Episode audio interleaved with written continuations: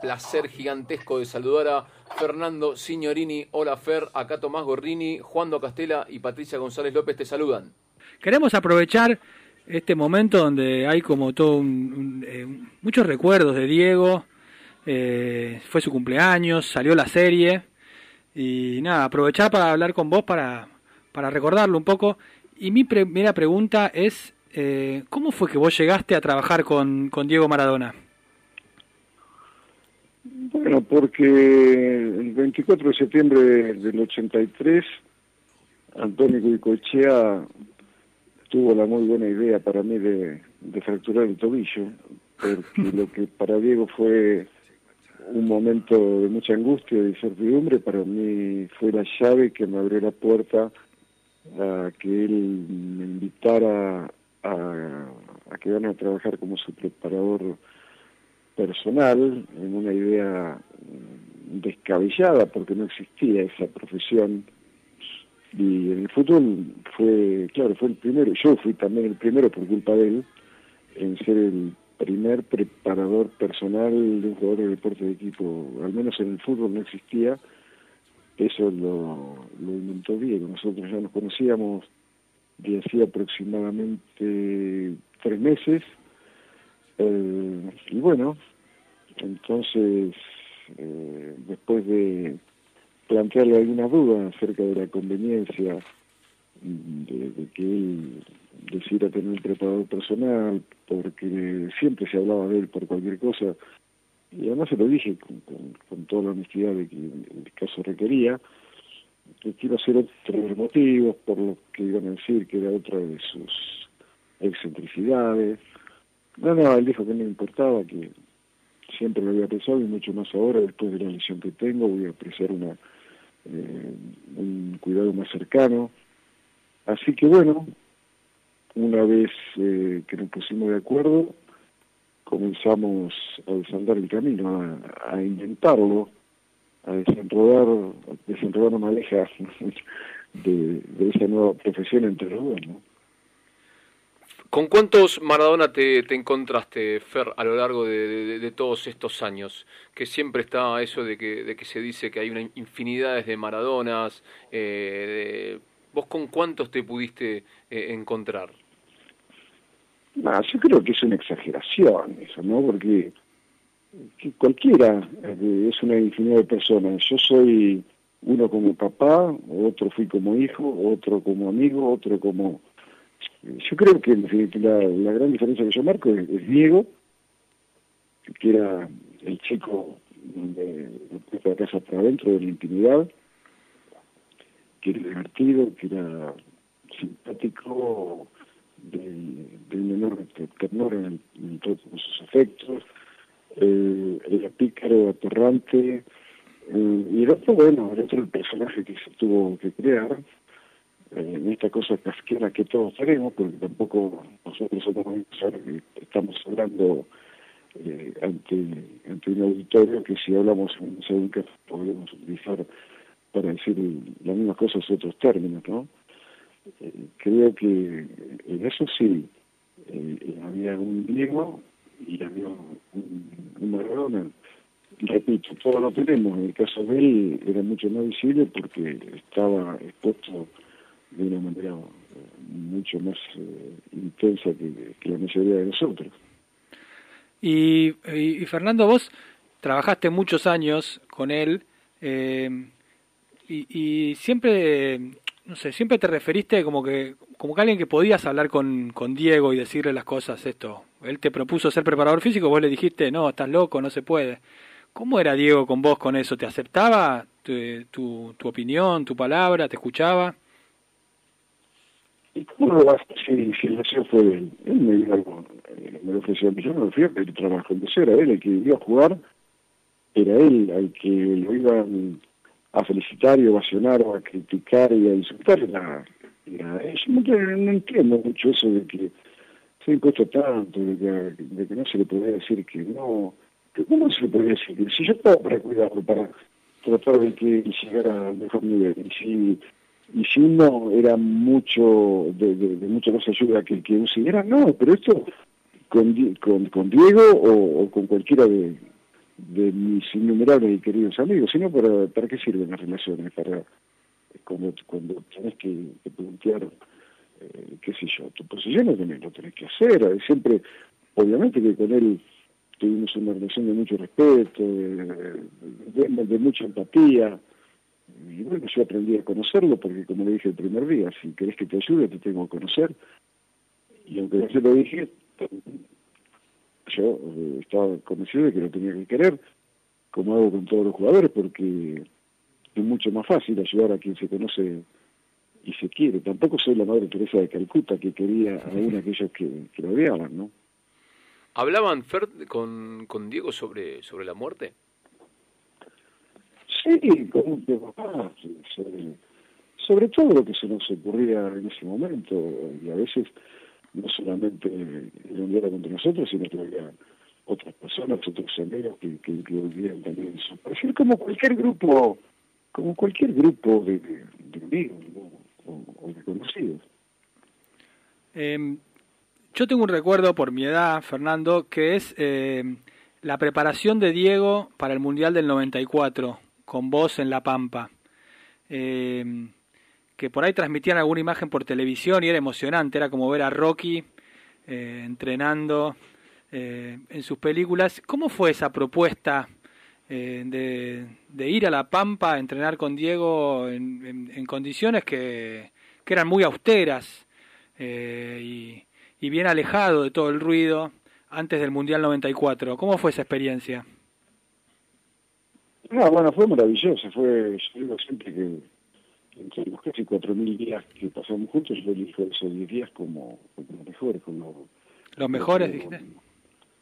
Sí, sí, los que recuerdo con casi con, con, con, cariño, con, con afecto, porque fueron, además, era un momento muy particular en la vida de Diego, tenía que volver al fútbol después de haberlo dejado, después de haber eh, aumentado, qué sé yo, 25 kilos, más el tema de, su adicción, eh, no, era para nada sencillo, así que cuando quedamos de acuerdo en va a trabajar, había tres lugares posibles y, y bueno, yo elegí este porque era el único que me aseguraba y nos aseguraba la intimidad que íbamos, eh, o la privacidad que íbamos a estar, lejos del mundo ruido, del enjambre de, periodistas, del jet set, de la farándula que seguramente hubieran llegado a los lugares más cercanos que, también le habían propuesto, además del íntimo contacto con la naturaleza, como le dije en su momento, para llegar a donde alguna vez llegaste, tenés que salir del mismo lugar, tenés que salir de Fiorito, tenés que, salir de, las carencias, de un montón de cosas, pero en íntimo contacto con la naturaleza, ¿no? Estamos hablando con Fernando, el profe Signorini. Eh, Fer, el, el viernes se, se estrenó la, la, serie de, sobre, sobre Maradona, eh, Sueño Bendito. ¿La, ¿La, pudiste ver? No, no, yo estoy en México acá. Acá no se ve nada de El chavo se no, ve. No hay, una sola, no hay una sola noticia, de, pero de nada, ni de política, ni Bueno, además yo soy, prácticamente no miro televisión acá, eh, salvo algo que me mandan amigos, porque tampoco tengo Hmm. Eh, no, no, vivo felizmente aislado ¿no? de, de todas las cosas que, que están pasando y que son tan, tan preocupantes, y sobre todo eh, en el ambiente del fútbol, ¿no? Hay una parte igual muy linda de, de la serie en el que en el que Diego está leyendo un libro de sobre el Che Guevara y, le dice a, a, Doña Tota que ese libro se lo diste vos. ¿Es así? ¿Cuánto hay de, realidad ahí? ¿Cómo era también tu relación, eh, vos siendo un tipo eh, mucho de, la literatura? Eh, ¿Hablabas con Diego esos temas? ¿Le dabas libros? ¿Cómo, cómo era? Sí, la vivo como a todos los jugadores. Yo soy, me parece que entrenar antes que nada es educar no únicamente preocuparse por el jugador, preocuparse por el ser humano, porque la vida del jugador de fútbol es muy corta y ahora que ellos terminan prácticamente comienzan a vivir. Entonces, para dotarlos de, mayores recursos para que puedan tener una vida plena, porque eh, la vida no es solamente una, una pelota y hay cosas realmente maravillosas que ellos tienen todo el derecho de conocer. Lo que pasa es que el sistema atenta contra eso porque los quiere feos, los quiere estúpidos, los quiere egoístas, los quiere individualistas. Bueno, pero como yo estoy absolutamente en contra de todo de todos esos mandatos del sistema, eh, claro que, que, lo hacía. Y sí, sí, de, toda la historia de, la Revolución Cubana, pero también de, otros temas eh, que, que yo sabía que le podían interesar, de, de alguna biografía de, los caudillos argentinos. Yo creo que alguna vez pensé que no sé si si al Che le hubiera gustado ser rey. Yo creo que sí, porque al Che le gustaba mucho jugar al fútbol. De lo que no tengo duda es que a Diego le hubiera encantado ser el Che, ¿no? Mirá, eh, hay, hay ahora, bueno, fue el cumpleaños de Diego el, el, el sábado y acá en Argentina hubo muchísimo recuerdo, obviamente, casi a un año de de su fallecimiento. ¿Cómo, cómo viviste vos esa, esa fecha, este, el cumpleaños o, o este momento que se va a cumplir un año ya de, que Diego no está? Mira, de manera muy similar a, que recuerdo el, el 30 de junio, porque es el aniversario del fallecimiento de mi padre, del 29 de septiembre de mi madre, del, 28 de, febrero, que es el de mi hermana, y de tantos amigos queridos que en eso sí a Diego. Yo no, hago, no hago comparación ni, privilegio a uno porque es más famoso sobre los otros que, que a lo mejor son desconocidos, pero que están eh, como él dentro del arcón de, de mis mejores de mis mejores recuerdos, de mis mejores afectos, ¿no? Fernando, aquí Patricia te saluda. Eh, yo te quería preguntar, bueno, vemos que, que siempre las, las preguntas eh, rondan alrededor de, Diego, ¿no? Por supuesto, y, y, tu rol. Pero me interesaba saber qué te llevaste vos, qué, qué aprendiste vos de, de esa y otras experiencias. Eh, cómo te formó como, como profesional y como persona, ¿no? Digo, vos le dabas libros, le mostrabas otros aspectos de, de la vida. Eh, ¿Qué aprendiste vos de ellos? Mm, yo creo que yo era uno antes de llegar a él y, por supuesto también sufrí la transformación lógica de vivir mm, experiencias tan fuertes eh, junto a una persona que, convocaba el interés de todo el mundo. Después estaba bien o mal, es otra cosa, pero llegó a ser el hombre más, con... no digo el más importante, por supuesto que no, pero el hombre más conocido del mundo, primer fenómeno de, la globalización a través, a través de los medios. Aprendí sobre todo eh, a escuchar, aprendí que muchas veces hay que, conocer a la persona porque con algunos tenés que hablar muy poco y tratar de decir mucho, mm, o porque no tienen paciencia, o porque tiene esas características, ¿no? Con otros podés entablar... Y con él pasaba, pasaba de todo un poco. A veces faltaba, bastaba que le dijera... A mí me gustaba mucho y me daban resultado con, con Diego los símbolos, ¿no? Recuerdo cuando, después del nacimiento de, de Diego Junior, que él se negaba de todas maneras a hablar, pero estaba sumido en una gran angustia y se le notaba y entonces, por ejemplo, qué sé yo, se me ocurrió decirle que eh, le hiciera caso a Horacio Guaraní cuando decía que la vida es un vino amargo, dulce en jarras compartidas, que los que no para adentro se hagan solitos en la vida. Y, él, eso lo, lo, agradecía porque lo hacían pensar, y además porque él tenía por Guaraní una gran admiración también. Entonces, más que nada, eh, aprendí a que, que había que respetar los momentos y, y es importante decir las cosas, pero tan importante como decirlas es el modo y el momento en que se dicen. Aprendí tal vez porque había aprendido mucho tiempo antes a jugar al ajedrez, a no, a no ceder al primer impulso, a, a que es más importante pensar lo que se dice y no decir lo que se piensa. Sí, creo que, que Diego sirvió indudablemente para hacerme muchísimo mejor de lo que yo pensaba o pensé algún día que, que podía llegar a ser, ¿no? ¿Y te quedó algo por, por decirle, Fer? a Diego? ¿Algo por decirle? Sí. ¿Te, te quedó algo que te, que te guardaste y nunca se lo dijiste, te arrepentiste o, te desplumaste con, con él? No, no, pero no me pasa únicamente con él. Yo tengo, qué sé yo, por características costumbre. Yo cuando en mis relaciones doy absolutamente todo, todo, todo lo que tengo. Si no doy más es porque no tengo. Entonces, como no me queda ninguna materia pendiente, cuando, ¿sabes cuando ocurre mucho en los equipos de fútbol? Cuando eh, vos tenés un montón de, jugadores y, de pronto te tenés que ir. Y yo cuando me voy, porque generalmente también es decisión de los dirigentes que se vaya, pero yo me voy pleno de todo porque sin arrepentirme nada, porque en el tiempo que estamos, obviamente, que a veces es demasiado corto, pero en ese tiempo yo trato de dar, pero ocurre lo mismo con eh, con mis amigos, o con la gente en definitiva, porque yo no, yo no pongo la expectativa en el otro, yo lo pongo a mí mismo, ¿qué le tengo que reclamar eh, a los otros? No, de ninguna manera, yo me exijo a mí mismo, para mí es muchísimo más importante dar sin, sin esperar nada a cambio, porque si no sería una, una manera una manera de especular en algo tan, qué sé yo, tan, no sé si sagrado, porque yo soy ateo, pero sí valorable como ese sentimiento genuino de amistad, ¿no? Eh, Fernando, yo tengo una más. Eh, en, durante el Mundial 2010 fuiste preparador físico de la selección y, pudiste tener también, además de a Diego, a Messi.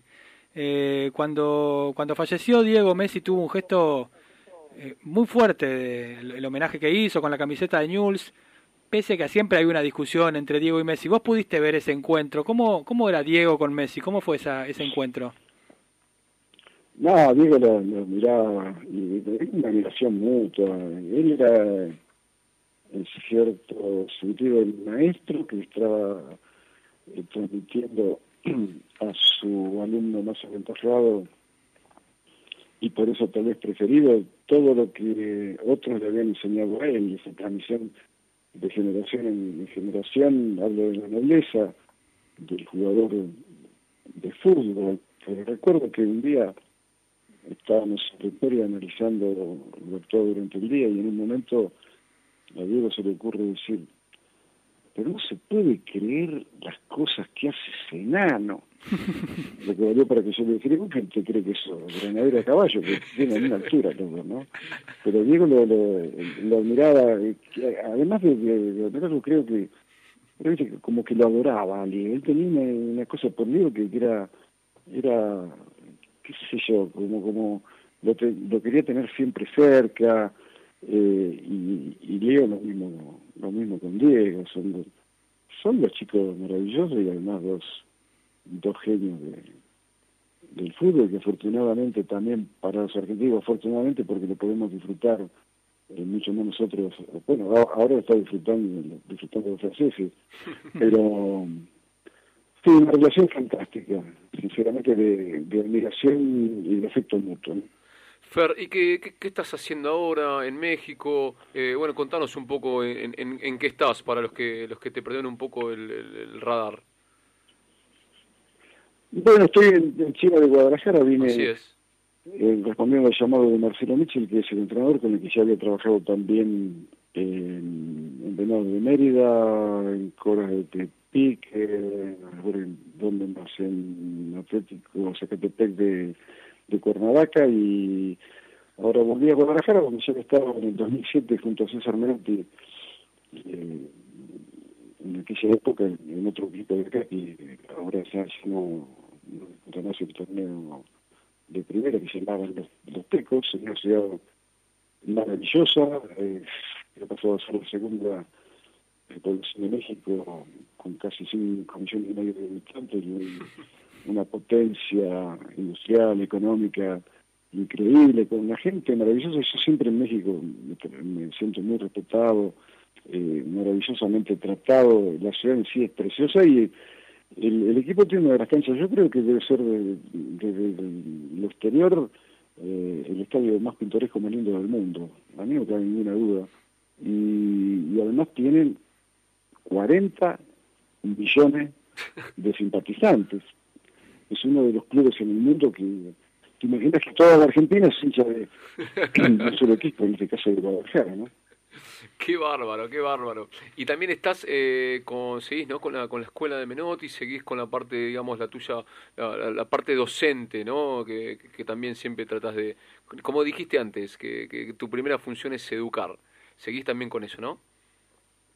Sí, sí, sigo en la escuela de César y, sigo también ahora desde lejos toda la evolución lenta a la pandemia de, de Villas Unidas, que es el club que a partir de César se creó para tratar de, de ayudar a través del deporte y educar a través del deporte a los chicos y chicas de, de los 4.400 barrios populares y villas que hay en Argentina, con una población de casi 5 millones de habitantes, para, eh, bueno, porque como ahora el club fue aceptado en AFA para disputar eh, en forma legal los torneos oficiales, bueno, los derechos económicos y federativos van a ser de Villas Unidas, así que los los puntos, los peces grandes se van a quedar con la gana ahora, el, el día que que si lo quieren llevar le van a tener que pagar al club de, origen lo que corresponde y no como le pasó a, a, Villa, a la Estrella Roja de Michel Griego o al club de Pacheco de Juan Román Riquelme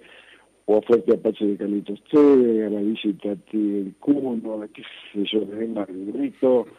No, eso se tiene que terminar de, una vez por porque si no se recrea el modo capitalista de donde unos pocos tienen más que, la mayoría que a los que además explotan. Y los que no tengan posibilidad de llegar a través del deporte, bueno, será la creación de escuela de oficio para, qué sé yo, para darle, no sé, para que puedan ver una luz al final del túnel eh, de este presente que para ellos de otra manera no tendrían prácticamente ningún futuro, que sean electricistas, que sean plomeros, técnicos en computación, y a lo mejor los, los más capaces que puedan llegar a través de becas a las universidades. Así mentimos eso que dijo alguna vez la eh, gobernadora María Eugenia Vidal, de que para qué iba a hacer el gobierno escuelas si los pobres no llegaban a ella, o, mejor dicho, universidades. No bueno para eso, porque si la política, como el mismo deporte, no es transformador de la realidad social que es realmente preocupante, ¿para qué sirve? ¿Para qué sirve? Me lo sigo preguntando, no sirve para nada, ¿no? Lo firma Fernando Signorini Fer. Bueno, eh, comienzo tormentoso con la nota, pero la verdad eh, fue, un, fue un placer eh, hablar con vos y nos hubiésemos quedado dos horas más, pero se, se nos acabó el tiempo del programa, hasta nos pasamos unos minutitos. Así que Fernanda, agradecerte muchísimo, muchísimo la, la, la, buena onda que tenés siempre con, con nosotros y, bueno, nada, eh, esperamos en, en, otro momento volver a comunicarnos y, y seguir hablando de, de vos, de, del fútbol, del país y también de Diego, por supuesto. Bueno, para todos ustedes un, un abrazo enorme, muchísima suerte y la fiestas, bueno, aprovecho. Muy feliz de fiesta. El tiempo pasa volando, a pesar de que parece que falta tanto. Gracias, Fer. igualmente. Hasta pronto, chicos. Fernando Signorini pasó por, por malas lenguas.